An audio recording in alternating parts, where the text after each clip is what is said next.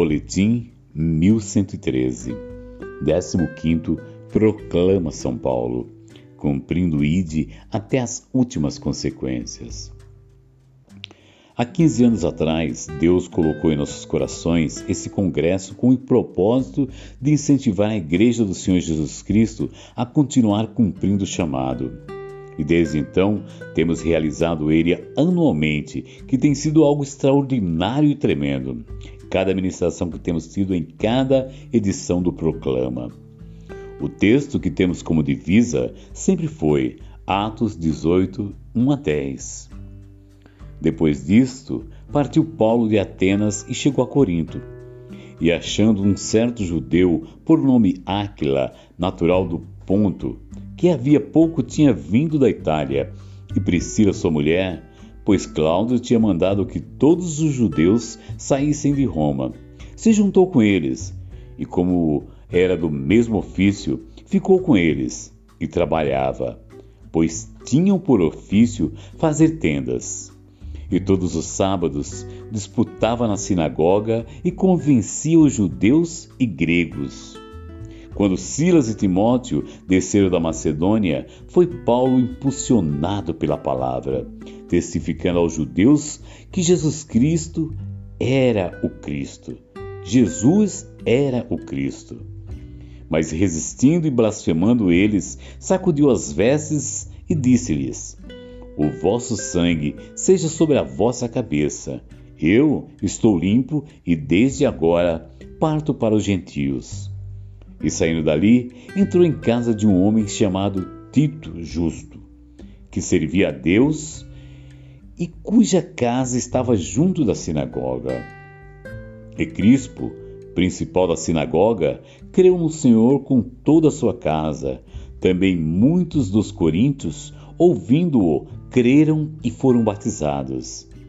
E disse o Senhor em visão a Paulo: Não temas, mas fala e não te cales, porque eu sou contigo, e ninguém lançará mão de ti para te fazer mal, pois tenho muito povo nessa cidade. Escolhemos janeiro, visto que no dia 25 é a celebração do aniversário de nossa cidade 468 anos. E mediante o site da Prefeitura, nos informa que 25 do 1 é em comemoração à memória do apóstolo Paulo. Apóstolo para os gentios, que segundo a tradição nasceu no dia 25 de janeiro.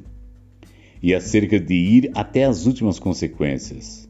Não temos exemplo melhor do que Paulo, que não media esforços nem parava diante das adversidades, perseguições, problemas e resistências para pregar o Evangelho. Infelizmente, estamos vendo muitos com um conceito equivocado acerca do cristianismo. Pensam que, por termos Jesus como Salvador, como Senhor e por servirmos a Deus, não vamos ter problemas lutas e nem mesmo enfermidades ou perseguições. Se esquecem que o próprio Senhor Jesus Cristo nos informou: No mundo tereis aflição, mas tende bom ânimo, eu venci o mundo. Paulo, mesmo retornando de uma viagem missionária, passou em todas as igrejas, confirmando o ânimo dos discípulos, exortando-os a permanecer na fé, pois que por muitas tribulações nos importa entrar no reino de Deus. Atos 14, 22. E hoje, mais do que nunca, quando o cenário do anticristo está se estabelecendo, já podemos ver as resistências e perseguições já se intensificando em algumas áreas e começando em outras. Quando moramos em uma metrópole com acesso à informática e com toda a tecnologia, somos tentados a pensar que o Evangelho já chegou no mundo inteiro e que o mundo inteiro já está evangelizado ou ao menos tem acesso às palavras das boas novas.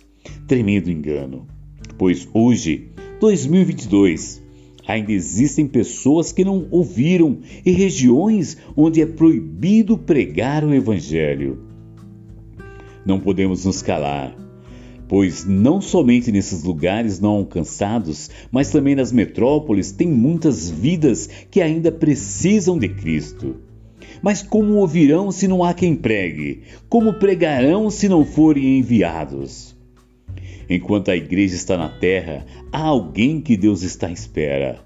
Vamos aproveitar o tempo que nos resta e pregar a tempo e fora de tempo. A despeito de todas as consequências, preguemos. Texto: Apóstolo Cleiton Nantes.